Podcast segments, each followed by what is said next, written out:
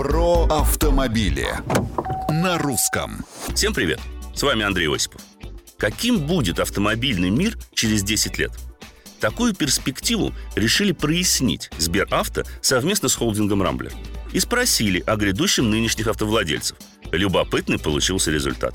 Оказалось, что 23% россиян, имеющих в собственности транспортные средства, уверены, через 10 лет произойдет массовый переход на альтернативное топливо.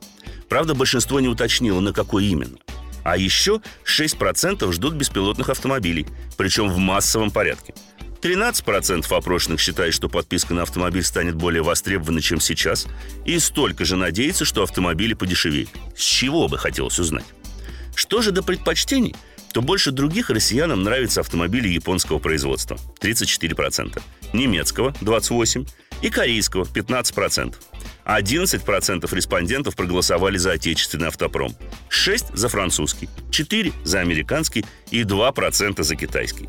Но при этом почти половина опрошенных, 41%, считает, что к 2031 году автомобили китайского производства займут первые строчки продаж во всем мире – а каким видите автомобильный мир через 10 лет вы? Делитесь мнением на страничках Русского радио в социальных сетях. С вами был Осипов. Про автомобили на русском.